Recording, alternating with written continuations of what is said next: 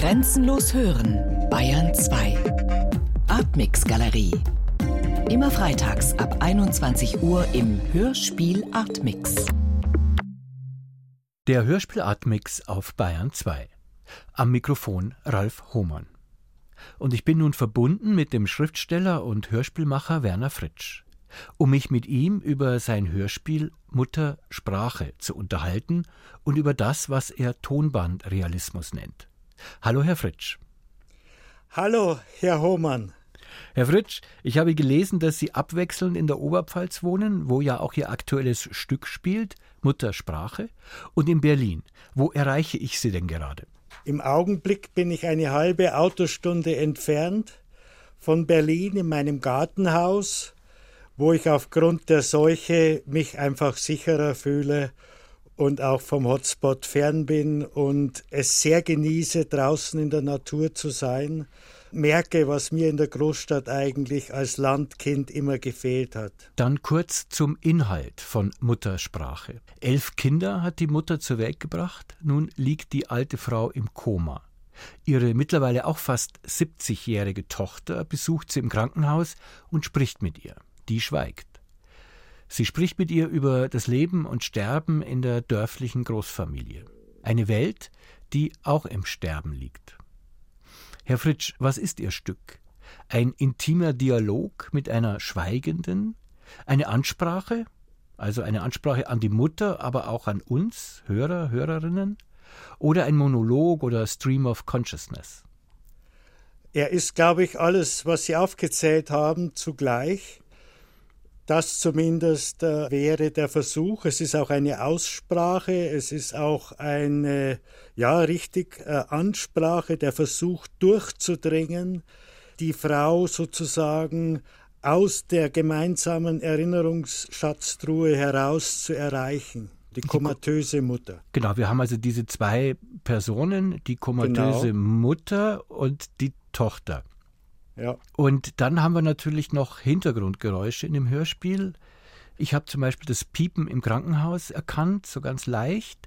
Welche weiteren Geräusche haben denn Bedeutung? Brachial gesagt, die Sprache auf der einen Seite und dann die Perspektive der Mutter, die quasi durch die Naturgeräusche versinnbildlicht wird. Also die Perspektive der komatösen Mutter, die nicht Genau, spricht. das mhm. ist die Perspektive der komatösen Mutter. Die Naturgeräusche stehen für sie. Und wenn man so will, findet sich eben neben der Mutter, der Mutter Gottes als Statue, der Muttersprache eben auch noch Mutter Natur ein. Ah, sehr schön. Genau, das ist eine gute Gelegenheit, dass wir doch mal eine Passage hineinhören. Wenn einer oft ein rechter Hurenbock war, hat man auch gesagt, derselbe ist wie der Gemeindebummel. So einer ist der Häcksler Metzger gewesen aus Wiesau. Der hat auch immer ein Auge gehabt auf dich, Mutter. Die schönste Tänzerin auf den Tanztennen von Korntan, wenn nicht von ganz Wiesau. Und dem Häcksler Gockel ist allweil der Kamm geschollen. Bis auf den heutigen Tag, Unkraut verstirbt nicht. Bin gespannt, ob er halt aufkreuzt, samt Rollstuhl und Quetschen. Und der wieder sein Ständer spielt, seine Lili Marleen.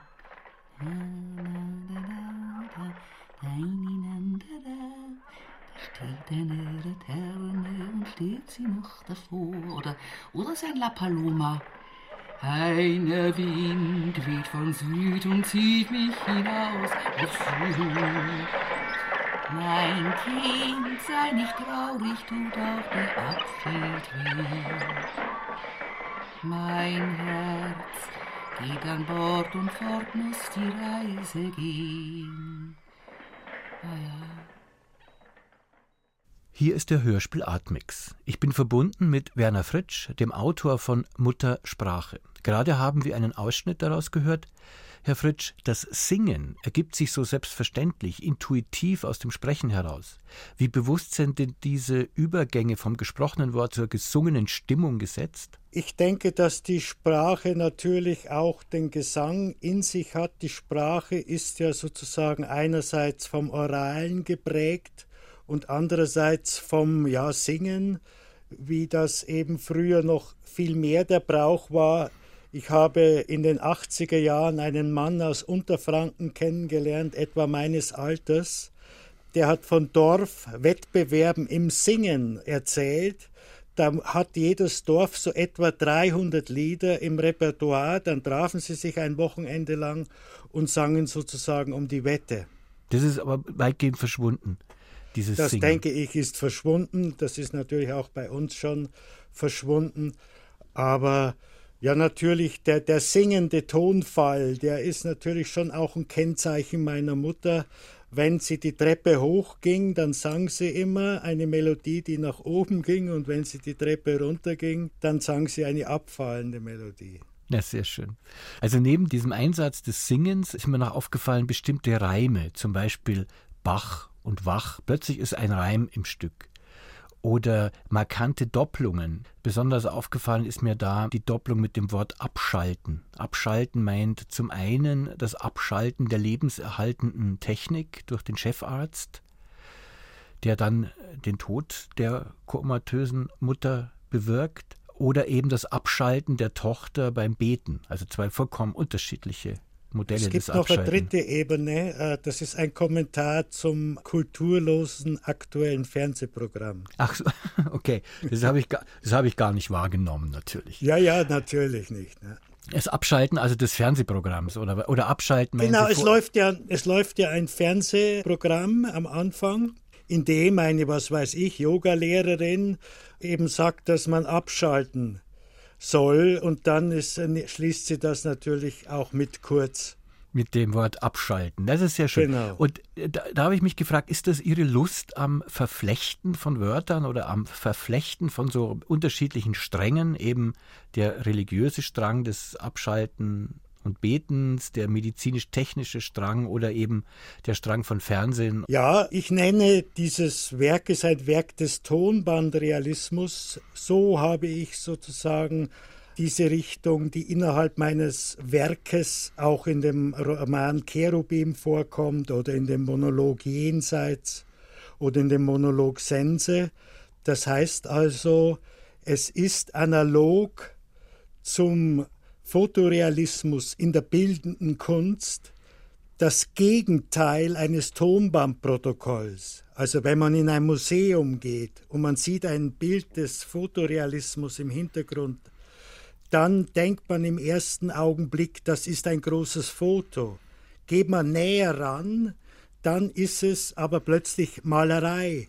Und jetzt ist es für mich so, dass wenn ich ein Tonband realistisches Werk vor mir habe, dann denkt man am Anfang vielleicht, naja, so reden Leute schon und so, aber wenn man genauer hinhört, gibt es da sehr viele kleine sprachliche Bewegungen, wie Sie das ganz richtig aufgezählt haben. Es gibt Reime, Binnenreime, es gibt Rhythmen, es gibt Wiederholungen und so weiter. Bevor wir auf das Bayerische kommen als Kunstsprache oder Sprache für die Kunst, würde ich gern noch mal bei diesem Bild des Fotorealismus bleiben. Also der Fotorealismus, der tut ja so, als wäre er real. Also diese Realität, die wird ja mit unserem Glauben an die Technik hergestellt. Ne? Die Fotografie, der glauben wir, dass sie die Wirklichkeit besser abbildet als der Maler, weil sie ja, Ja. technisch ist. Ne? Das hat sehr viel mit unserem Verständnis von Kultur und Wirklichkeit und Realität zu tun. Und ich habe mal gelesen, dass sie in ihrem Stück über das Militär geschrieben haben, dass sie nicht über mit ihrer Sprache über das Militär schreiben wollten, sondern mit der Sprache des Militärs. Das fand ich auch Ja. sehr interessant, äh, weil das sind ja zwei verschiedene Realitäten, die da aufploppen. Da habe ich einfach angefangen, äh, die ganzen Redewendungen zu sammeln, die innerhalb des Militärs die gesprochene Sprache ausgemacht haben und hatte dann eine Wohnung. Ich war Heimschläfer, also musste nicht in der Kaserne schlafen und habe mir Tapetenrollen auseinandergeschnitten und auf diese Tapetenrollen schrieb ich mit der Schreibmaschine diese ganzen Redewendungen und die hingen dann an der Wand und anhand dieser ganzen einzelnen Redepartikel habe ich dann das Stück zusammengebaut. Ich meine, ja, also das ist der eine Weg, die Sprache, die gesprochen wird, zur Sprache bringt, das heißt also in die Erkenntnis führt, transparent macht. Ich habe ja auch schon vor 25 oder 30 Jahren aufgezeigt, dass es da sehr ungute Entwicklungen innerhalb des Militärs gibt, was die Tradition des oder die unzählige Tradition der Nazizeit anbetrifft. Die sich dann auch in der Sprache abbildet. Absolut, ja. ja. Bei dem jetzigen Stück Muttersprache, da sind mir auch so Redewendungen aufgefallen, die kenne ich einfach. Ich habe jetzt spontan vermutet daher, dass meine Mutter aus der Oberpfalz stammt, aber ich weiß es nicht. Er tanzt wie ein Schrank. Also das ist ja schon eine Bildvorstellung, die sich nicht sofort aufdrängt, sondern das ist ja fast eine Redewendung. Ja, das ist eine Redewendung, ganz richtig. Und insofern ist der Titel Muttersprache natürlich auch wieder hier repräsentiert indem eben äh, Wendungen, die in dieser mütterlichen und Muttersprache und dieser Region der Mutter geprägt worden sind und die äh, oftmals eine große Bildkraft haben und auch durch das Sediment des Erlebten und Erlittenen erzeugen die auch, glaube ich, direkte Anteilnahme. Ich denke, das ist ein großes Wissen um das Gestische und Rhythmische und Bildstiftende einer Sprache. Dieses Wissen geht oft verloren, wenn Sie heute aufs Theater schauen, wo immer mehr Bestseller und Klassiker und Diskursliteratur auf die Bühne kommt. Da raschelt es dann sozusagen von der Bühne richtig runter in den Zuschauerraum. Ich möchte es nochmal von der anderen Seite aufzäumen, nämlich die Welt der Frauen. Es gibt ja keine einzige Männerstimme im Stück, sondern es wird eine Frauenwelt aufgemacht, die über Männer erzählen. Zum Beispiel, dass der Mann eben tanzt wie ein Schrank.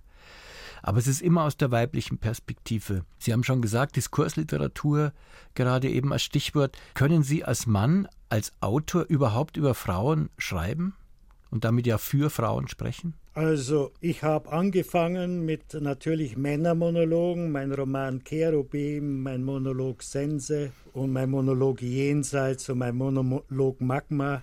Das sind alles natürlich um Männer herum gebaute Monologe und Stücke. Aber ich habe 1996 war das, ja, 96 den Auftrag bekommen, vom Literaturbüro Detmold einen Film zur äh, Droste zu machen.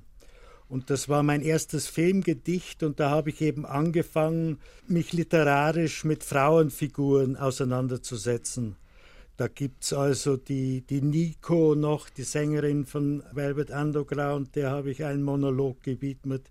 Da gibt es eine alte Roma, mit der ich zehn Jahre Gespräche geführt habe. Die steht dann in meinem Monolog Das Rad des Glücks, der auch in München Stadtschauspiel gelaufen ist mit Jennifer Minetti.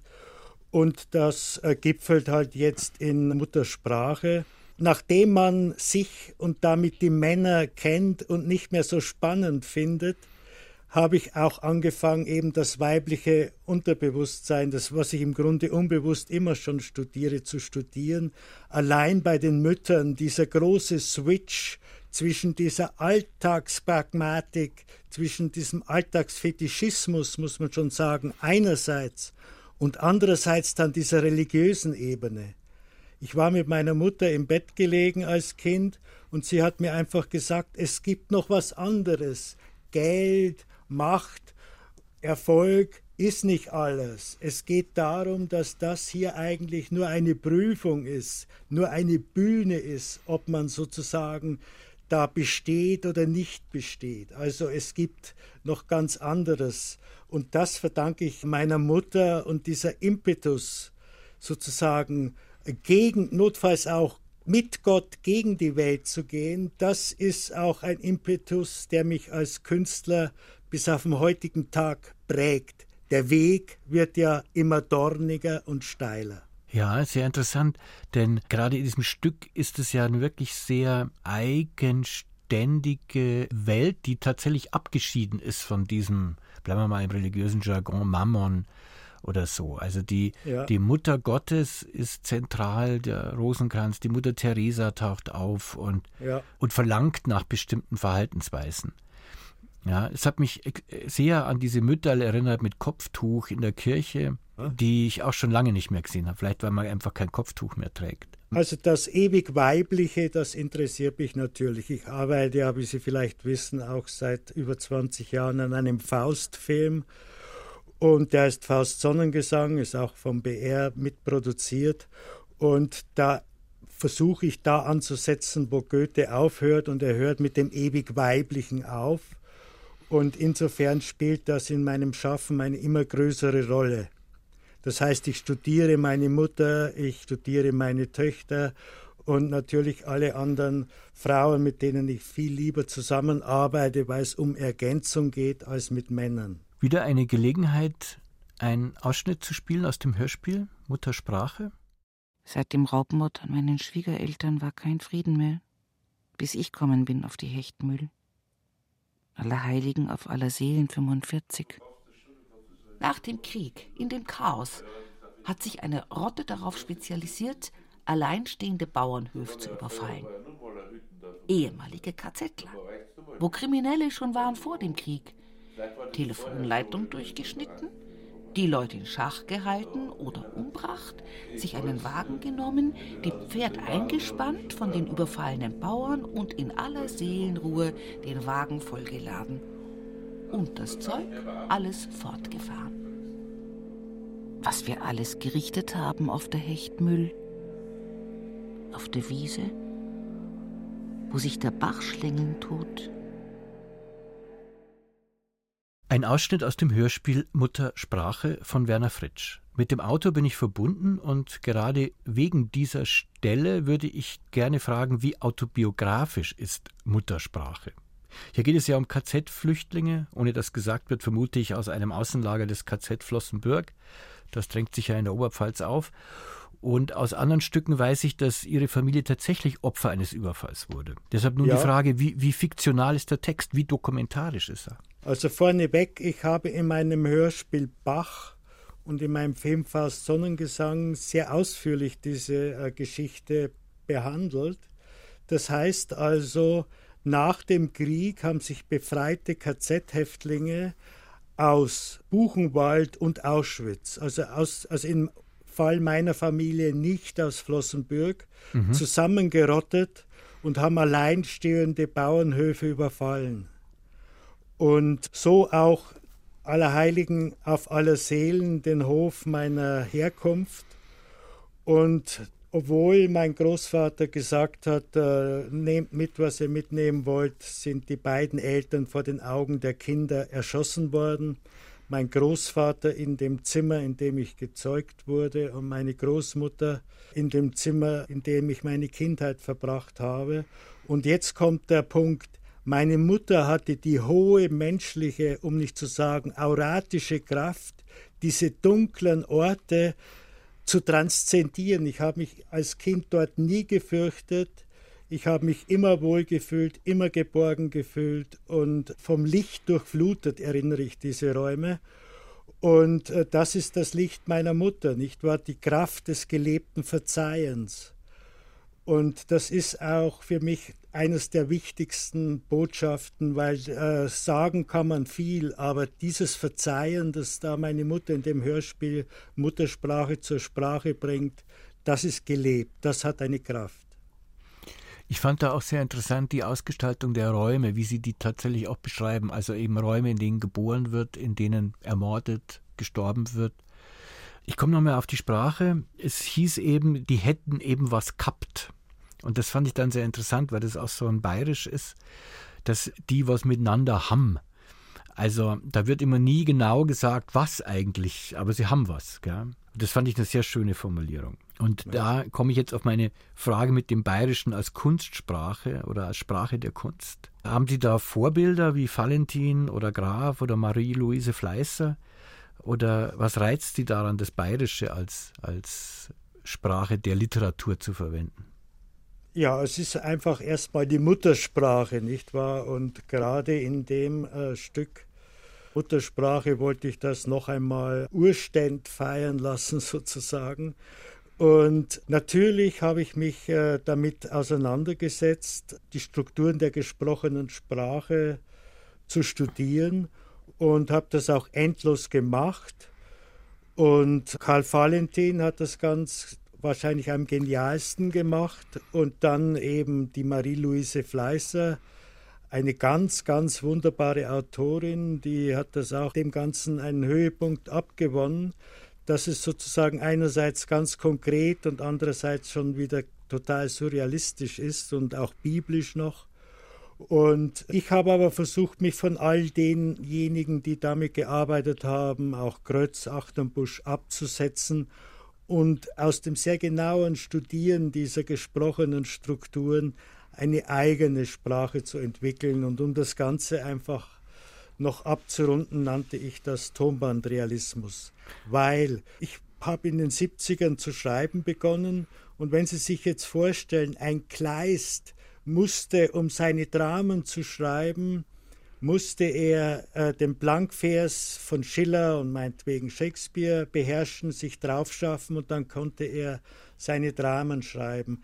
Aber in der Zeit damals war für mich der Blankvers keine Referenz mehr. Ich dachte, ich muss was Eigenes finden. Und deswegen habe ich mich so hineinverbissen in die, ins Studium der Strukturen der gesprochenen Sprache und wollte das aber wieder anders umsetzen als die großen Vorläufer Valentin und Fleißer und so weiter. Ich bleibe nochmal beim Thomann-Realismus. Das hatten Sie auch ausgeführt bei Ihrer Frankfurter Poetikvorlesung und Sie haben es vorhin im Gespräch unterschieden zum Tonbandprotokoll.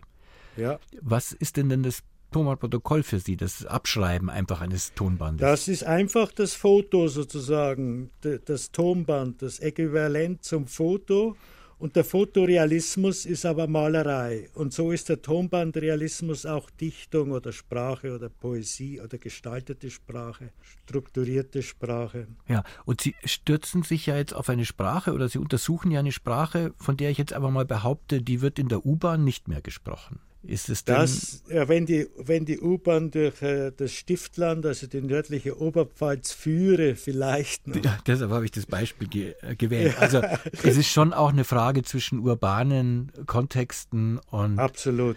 Genau. Da wollte ich so ein bisschen hinaus. Mama habe ich als Münchner den Eindruck, dass die, äh, das Bayerische nur noch Marketing ist. Dass mir also das eigentlich nur noch entgegenkommt, wenn mir irgendwas verkauft werden soll was irgendwie mit Bayern abgestempelt werden kann. Ist da vielleicht das Bayerische als Sprache am eigenen Gamsbad erstickt, überspitze ich mal? Also quasi im Koma? Ja, sagen wir mal so, wenn ich jetzt in Oberbayern aufgewachsen wäre, würde mich das gar nicht mehr so sehr interessiert haben, weil eben so große Leute wie der Oskar Maria Graf das schon ausgeschöpft haben und weil das Oberbayerische auch durch den Komödienstadel und durch unendlich viele Sendungen des Bayerischen Rundfunks vor 50 Jahren und sehr gepflegt wurde, auch zum Teil zu Recht gepflegt wurde. Und jetzt ist das aber ganz anders. Jetzt äh, wird das sozusagen aufgefressen von dieser standardisierten Sprache. Was ich noch sagen wollte, ist, die Gegend, aus der ich komme, das ist ja eine Grenzgegend, eine abgelegene Gegend. Das war ja das Ende der westlichen Welt bis 1990 etwa. Und da haben sich einfach noch Wendungen und Lautstrukturen äh, gehalten, die man sonst nicht mehr findet. In meinem Roman Cherubim gibt es Wendungen, die sind 800 Jahre nicht mehr verschriftet worden, hat der Sprachwissenschaftler Ludwig Zehetner festgestellt. Und Falzen ist zum Beispiel so ein Wort, Falzen für zusammenschlagen, nicht wahr? Und da gibt es einfach noch sehr ungehobene Schätze. Deswegen habe ich mich auch so sehr darauf gestürzt. Schätze an Wörtern, aber ich glaube auch der, der Einfluss des Böhmischen ist da ja nicht unwichtig, ne? in, der, in der Grammatik. Ganz richtig, ganz richtig. Da hat man die Inversion im Böhmischen. Ich ha, habe ich müssen gehen und so nicht. Und da kann ich natürlich meine Palette ohne die Authentizität oder die Scheinauthentizität des Tonbandrealismus zu gefährden, kann ich einfach äh, die Satzstellung verändern, wenn ich aus rhythmischen Gründen die Inversion besser finde. Weil die Oberpfälzer Sprache das aufmacht, die Möglichkeit. Richtig, und dann ist noch gar nicht von der Lautlichkeit die Rede. In meinem nächsten Hörspiel Mixing Memory and Desire, da werde ich sozusagen auf die Lautlichkeit dieser Sprache, nicht wahr? Wenn ich jetzt sage, Bo, do, do, da, ewig, dann werden wahrscheinlich in Bayern das nur ganz wenige Menschen noch verstehen, vielleicht die in der Oberpfalz gerade, aber die anderen nicht. Das heißt also, ich hatte zum Beispiel nie Schwierigkeiten mit dem Englischen oder in Amerika, weil wir ganz ähnliche Laute haben, nicht wahr? Da lernt sich dann leichter. Ja, genau. da lernt sich leichter. Da bin ich schon gespannt auf das nächste Stück, aber erstmal nochmal zurück zu Muttersprache. Der Satz, Mutter, ich hab dich lieb, kommt nur einmal in ihrem Stück vor, und zwar etwa in der Mitte. Ist es Absicht, Zufall oder einfach unwichtig, weil das ganze Stück eine Liebeserklärung ist? Also letzteres in jedem Fall auch, aber meine Mutter würde jetzt sagen, das hat mir der Heilige Geist eingeben. Sagt Werner Fritsch, Autor des Hörspiels Muttersprache, eine Produktion von Deutschlandfunk Kultur, co-produziert vom Bayerischen Rundfunk 2021. Herr Fritsch, ich bedanke mich sehr für das Gespräch ja. mit herzlichen Grüßen nach Brandenburg. Brandenburg. Ja. Herzliche Grüße nach Brandenburg, genau. Alles klar, ich danke Ihnen, für Sie auch alles Gute. Das Hörspiel Muttersprache finden Sie in der ARD Audiothek zum kostenfreien Download oder im Hörspielpool des Bayerischen Rundfunks unter hörspielpool.de. Das war der Hörspiel Atmix. Am Mikrofon sagt Servus Ralf Hohmann.